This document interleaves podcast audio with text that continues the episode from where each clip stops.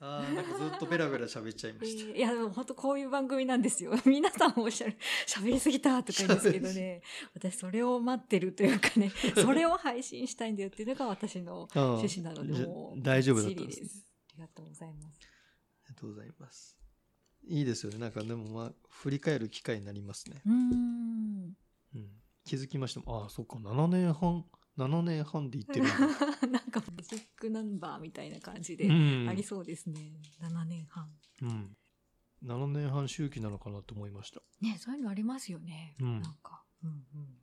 あとなんか私が聞いてみたかったなというのが、その、日本人であることみたいなのをすごくキーに持ってやってらっしゃるのかな。はい。日本人として世界へみたいな感じっていうか、それが、なんかどんなところを、うんというか、えっと、これ海外から見た日本人とか、まあ自分が海外に行って思った日本人像っていうのがやっぱりあって、昔で言うと江戸仕草とかあるじゃないですか。うんうんうんうんあのー例えばマスクでさえ、人に映らないようにマスクをするとか、自分が映らないようにっていうよりも、人に映らないためにマスクをする。っていうのは日本人の中で当たり前になったり、あの、傘かしげとか、うん。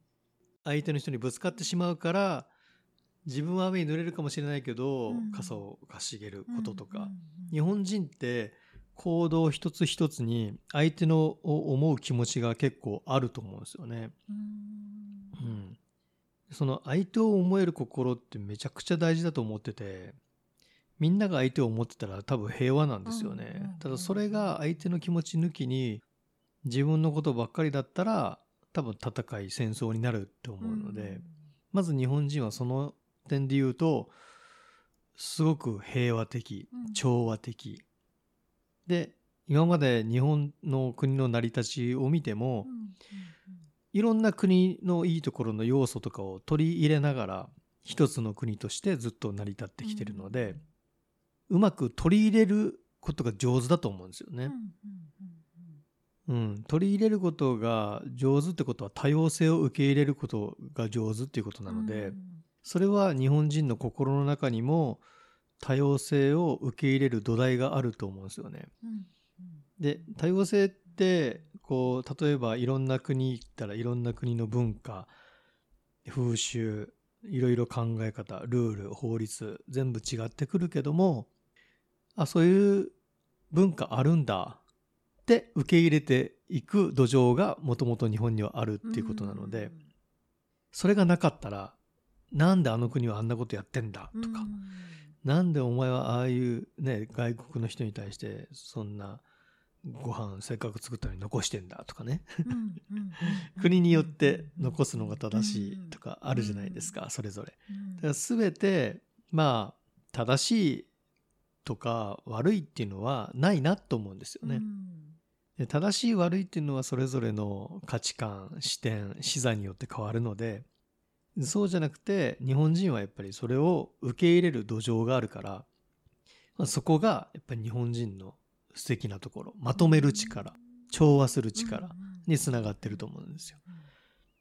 あと日本人が素晴らしいのは、海外から見たら日本ってすごく狭い国で、うんみんな家も狭いとこ住んでて、でもそれを逆の意味で考えると、何でも小型化する小さいもので、それを幸せが得るっていう特技があると思うんですよ。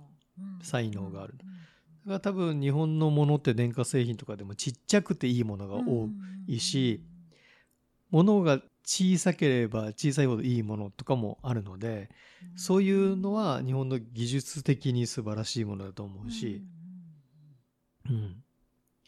日本人のいいところは、まあ、大きくはそんな感じですかね。うん。やっぱ相手の心を思うっていうところが一番素晴らしいと思います。うん。じゃあ田代さん自身もその日本人としてみたいな自そうです分のアイデンティテね。ィみたいなものを持った上ではい。活動していきたいみたいな。地球の中で日本人として生まれてるので、日本人として世界調和、調和したコミュニティを作っていきたいとは思いますね。うん。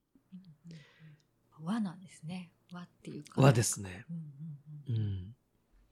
和っていう言葉はずっと和する心っていうのはずっとコミュニティ大学とかでも大事にしてる、うん言葉でやっぱ和していくって大事だと思いますね、うん、それこそコミュニティを作っていく仲間を増やしていくとか、えー人集めしていくっていうのはやっぱりそういう和の考え方っていうかうん大事だと思いますね。うんだから競争相手とかライバルと思えるような相手が現れたとしてもこの人と何が一緒にできるかな業界どうやったら一緒に盛り上げられるかなみたいな感じで仲間にしていくとか、うん、なんか、あうん、例えば自分のところと同じような商品を作ってるとしてもそこの商品を紹介してあげるとか、うんうん別にそこに自分の損得そんなに考えずにそれでみんながハッピーになるんだったらいいじゃんっていうのがあるんでなんかそういう発想とかも多分日本人らしいと思うんですよね。ライバルいないみたいな感じですね。ライバル だから今までいいないです。ううんん。多分みんな仲いいです。うん そんなに敵はいないはずです。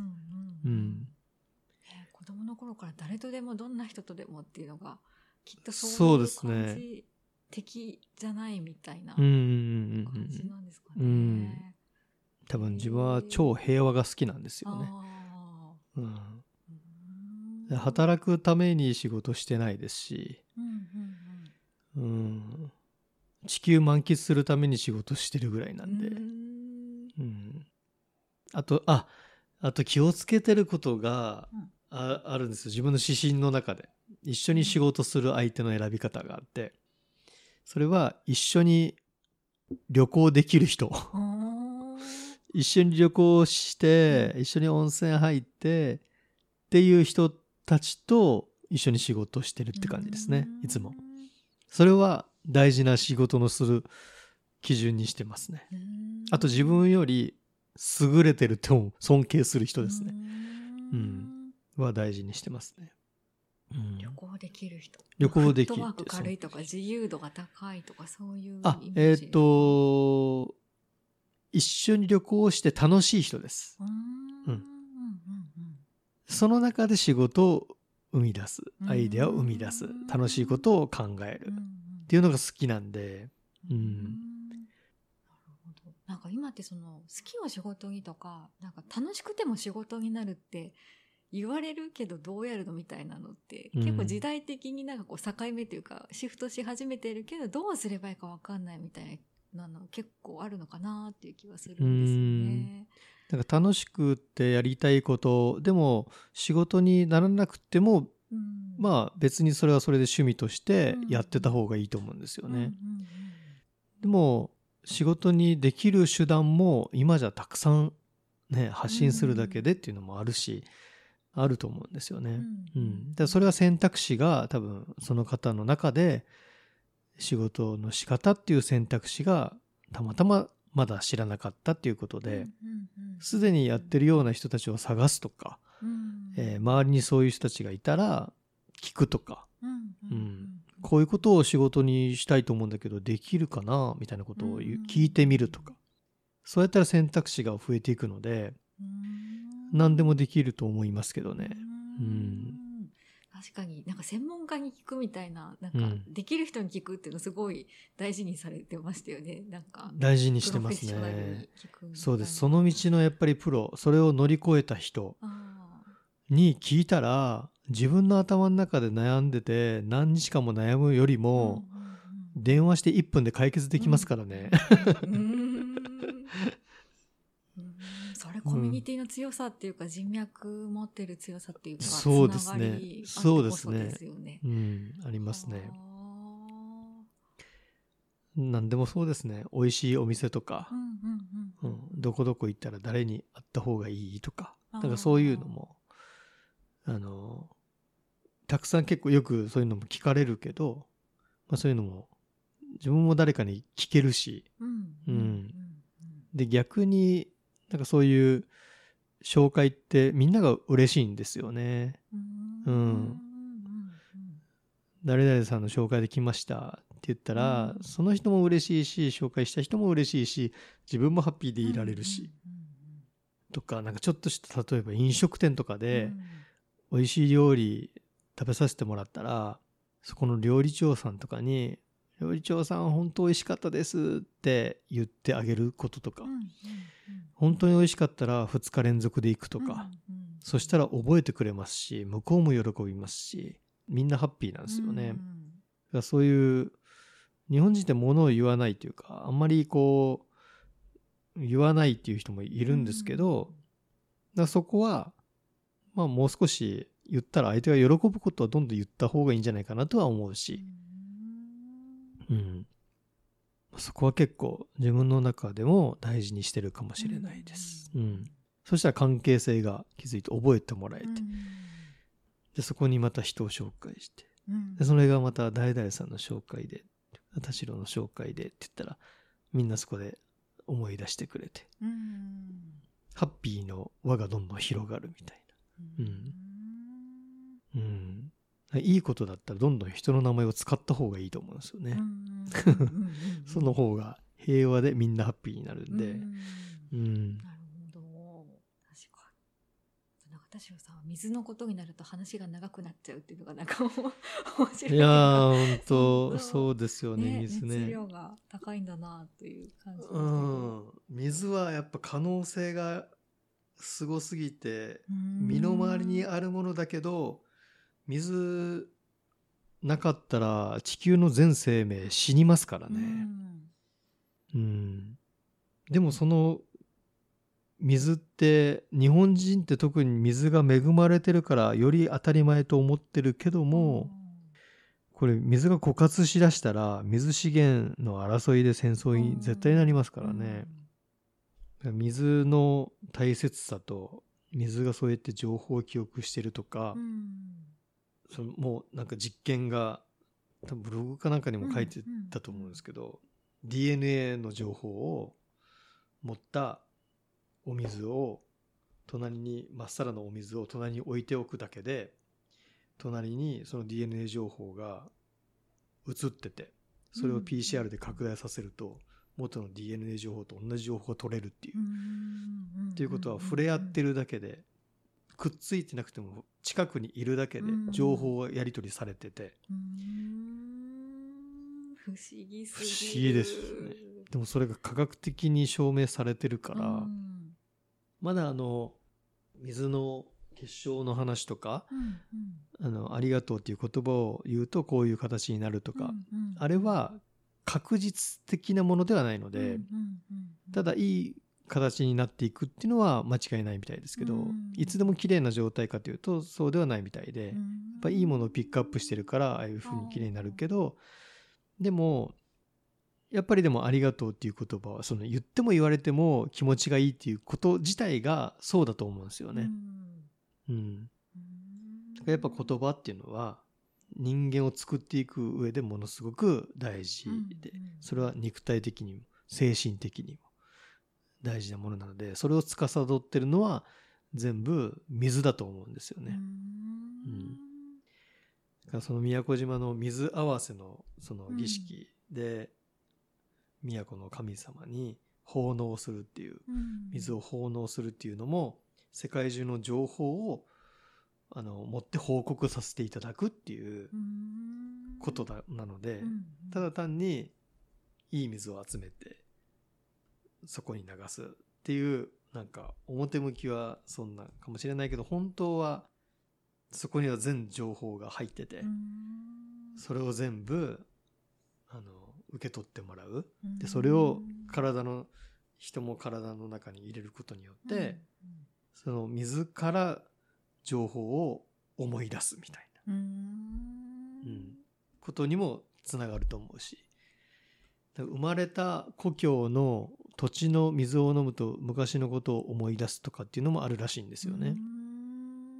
うん、その土地をの水を飲むとですね。うん。うんやっぱ情報だと思うし、うん、情報って何があるんですか？含まれてるというか。うん、周囲の情報全てを多分含んでいってると思うんですよね、へー水って。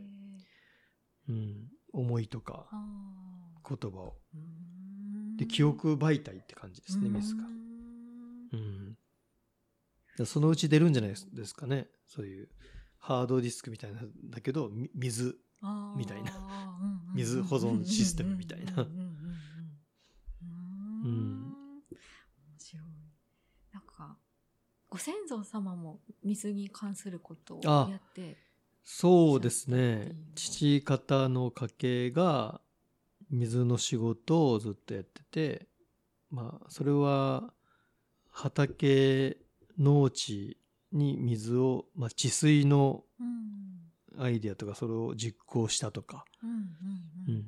で、それがあの、えーアフガニスタンでしたっけ？中村先生って言われる方がされた技術は、うちの先祖がうんやってた技術を向こうでやってるんですよね。だからなんか小説で、うちの先祖が出てくる小説があって、水神っていう小説なんですよ。どっかに。あった。水神。水神水神。木ここの付箋がしてるところは、は名前がずっと出てくる。田代又左衛門。あ史実に基づいてるあそうです話ってことなんですね。そうです。へえ。よく調べてるなって思います。へえ。なんか水にご縁がある。そうですね。だから水に縁があるんだと思いますね。面白い。いや、水はすごいですよね。本本当。なんか水に関するエピソードでなんかご自身で体感体験して一番なんか印象的なものとかってなんかありますか？うーん。まあ、そのやっぱり宮古島の水合わせは、体感としてシンプルにめちゃくちゃ気持ちがいいですう。ん。水合わせてる時うん。水をチャポチャポチャポチャポ一つの樽に各地から持ってきた水をこう入れていくんですけど、まあそれ入れながら、あの、ありがとう、ありがとう、ありがとう、ありがとうってこう言いながらずっと言っていくんですけど、あれやってる時とかは、至福ですよね。う うんん。なんか多分喜んでるんだと思います。水が。そして反応して、自分の体と反応して、喜んでるイメージがすごくありますね。うんまあ、あとなんかこう直感とか、そういうのも、なんかその、水を通して情報交換やってるんじゃないかなってちょっと思ったりもしますもんうね。んうん。脳というよりも、うんうんうんうんうんお互いの水同士が交換し合ってる、情報交換もし合ってるみたいな。人間ほとんど水っていうことはこうやって近くにいるだけでもなんかその影響し合をってますよね。ってるってことなんですね。うん。情報交換してるんですよね。面白い、うん離れててもっていうことですもんね。それがなんかそうですよね。うん。その地球の裏側とかでも、距離関係なくうん共鳴し合ってるって言いますもんへね。ーうんずっと同じ水を飲んでて、同じ環境で育った人がう、ん。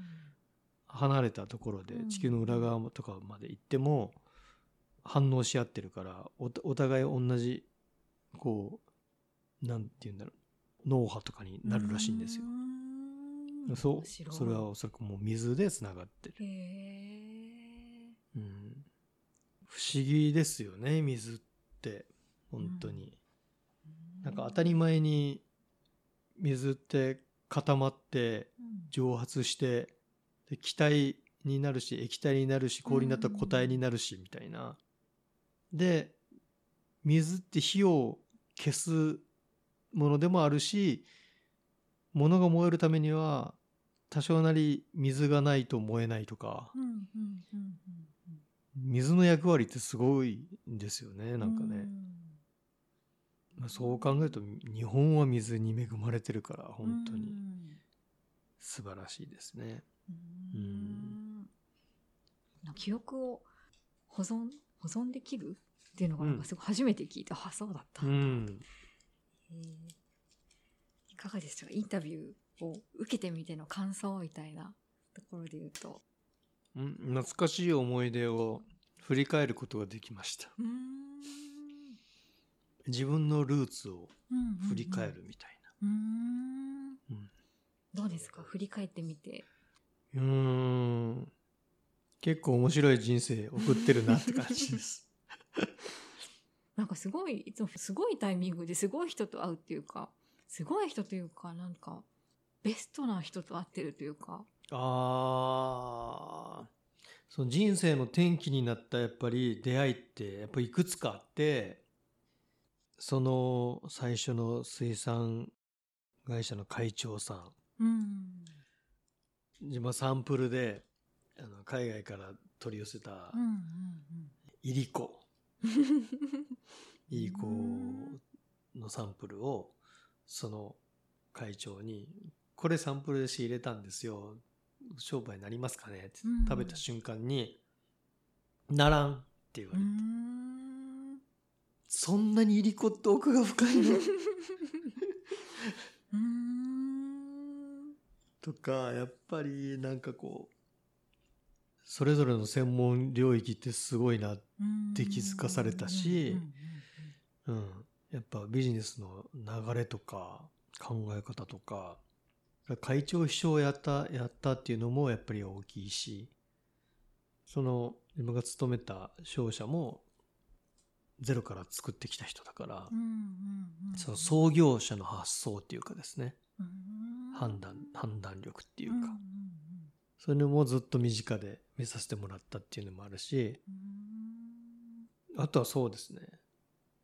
それで商社勤めの時に、その時はもう本当に朝7時から夜10時ぐらいまでずっと仕事してたんでう、ん。休みの日なんてもう寝る部屋の片付けみたいな。そんなばっかだったんですよね。で、他にいろんな生き方があるとか知らなかったですよね。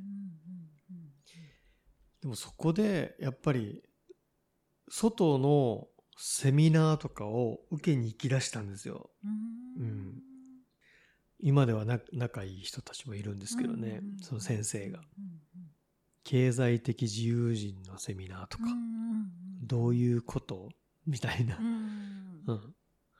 で、あとはその金持ち父さん、貧乏父さんみたいな本とか、ユダヤ人大富豪の教えとか、本田健さんの本とか、なんかそういうので働き方とか生き方とか選択肢がどんどん増えていきましたよね。うん。で、実際に本書いてるような人たちとも知り合って一緒に仕事することになって、あ、こういうスタイルの仕事あるんだとかう、んリスクなく最初にコストをかけずできる、まあ例えばセミナービジネスとかそうですからね。うん。こういう仕事あるんだとか、本書いたことによって著者の友達がいっぱい増えて、また世界が変わったとか。ソーシャルビジネスは、あの、グラミン銀行のユヌスさんに出会って、福引会始める前に出会ったんでうん、福引会の構想を言ったら、That's great! って言ってくれた、うんその一言が原動力になったとかなんかこう、やっぱありますね。人生の転換においてのそういう出会いは。うんまた視野がバンと広がる。うんみたいなうんうん。やっぱり人に恵まれてるかもしれないですね。ねえですよね、でラオスで迷子になって出会った人がねそれっていうのもあそうですねる？みたいなうん。そんなことあるいや本当ですね。うん迷子になってなかったら出会ってないですからやってないね。しその後もそんなにつなげてくださるってはい。あるって思いますし、うん、なのでそんだけ何か持ってるというかなんだろうななんでそんな引き寄せられるんですかみたいな。ああ、運はめちゃくちゃいいんですよ。なぜか。運はめちゃくちゃいいので、うん多分、その引き寄せられるっていうよりも、まあなんかこう、人が動くことって、なんか思うのは、その低い次元で言うと損得で動くうんでしょう。普通人って。でも、そうじゃなくて自分の情熱とか、えー志とかうん、うんそこに集まってくる人たちがいっぱいやっぱいるんですよね。うん。それは損得関係なくやってくれるっていうとか一緒にややりたいと思ってくれるとかあるんで、うんうんうんうんやっぱそういうつながりがすごく大事だし。ううん。ん。多分そっちを大事にして今まで来たのかなって思いますね。うん。うん。なんかビジョンでつながるみたいな感じ、そうですね人人と人をつなげるときはいつもあの言うとして表現がどうかわかんないですけど相性が合うかっていう表現でいいのかわかんないですけど魂レベルでつなげるんですよ。うん。人をつなげる時って。仕事関係なく。うん。この魂レベルの人とこの魂レベルの人だったら合うとか。からそこがわかるからから自分のも日々魂を磨け、まあ、人間的に成長できるように磨きながらうん。自分を磨きながら自分が磨けば磨くほどそういう人たちとより仲良くなっていく。うん。そのレベルの人たちとまた出会っていくんでまあずっとこれはずっと人生においての探求向上心はありますね。うん。なんかピンとくるですね。この人とこの人だみたいな。あそれはピンときますよね。ううん。ん、だからそもそもひろえさんとうん。こうさんはすごくいいと思うんですよ。うわ絶ピンときてるし うん。何かしら発展しますよ何かが。う。ん。何かが、うん。何かが発展します。何かが大きくうあのいい方向に前進するさしてくれるというかおお互いかもしれないし、うん、いいと思います。じゃあこうさんとひろえさんも出てくれるかな？こういうの。うん。こういうの出てくれますかね？どうだろう？あポッドキャストですか？あ配信出てくれるんじゃないですか？うん。こうさんはどうだろう？かなって感じですかね？喋るの苦手でって言うと思う。かな喋るの苦手でって言うかもしれないけどそれできたらうん。聞きたい、わあねこうさんのはみんな聞きたい。んじゃないか聞いてみたい。謎の過去。うん。ええいやー不思議な本当人の歴史というかなんかなんでみんなそんな道をたどって今ここにいるんだろうみたいないろいろあるのでもうなんかね知りたくなっちゃうんですよね、うん。そしてみんなにシェアしたいって思って、うん世界中に無料でうん。どこでもネットさえつながればみたいな、うん。広めたいんですよね。素晴らしいです、それこそこんな生き方あるんだいいんだとかってやっぱり私もそうですけどうん。会社辞めて福岡来てこうやってお会いしなかったらこういう人生あるんだって出会えないしだからなんか普通に生活してたら出会えないけど私が出会ってこうやって配信することで聞いてもらえて、つながりが生まれて、気づけてうん。変われてとか、なんか連鎖がねあるといいなと思っているんですよね。いいですよね。ううん。んうんと。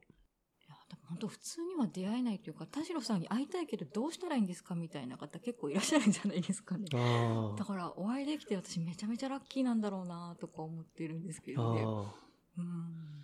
一時期は本当にあの会えなくしてた時がありました、もう会いたい人はプレミアムな会に来てくださいみたいなことにしてた時もあったんで,、うん。うんですよね。でその方が相手が喜んでたりっていうのもあったんですよね、なんかそれってなんああれですよ。こうアイドルみたいな感じかもしれないけど。でもそうやってなかなか会えないような人に会った時に、うん。その人から何かしらポジティブなことを言われたら、それがその人の人生にとってプラスに働くことってたくさんあるじゃないですか。お前絶対大丈夫だからそれ絶対やれるから って言われたらそれが原動力になって動く人いると思うんですよね。うん。でそういう存在に一時期なりたかったっていうのもあって、うん。その一言の何でもない一言の影響力を高めるためには普通じゃ会えないようになることも、うん。その人たちのためだなっていうこともあって福引会の最後の方とかはもう自分は福引会が出ずに、うん。福引会来たけども田代に会いたいになったらプレミアム福引会の方に申し込んでください。みたいな。っうん。で、そのプレミアムな会は、まあ交流会だけど10万円以上するっていう会やってたんで、なかなか多分日本ないと思うんですよ、そんなの。2時間で10万円以上みたいな。でもそこで全国から集まってくる人たちは、もう勝手に自分たちで、あの、話して盛り上がってるから、自分はその場を作るだけで、あの、良かったんですよ。楽だったんですよ。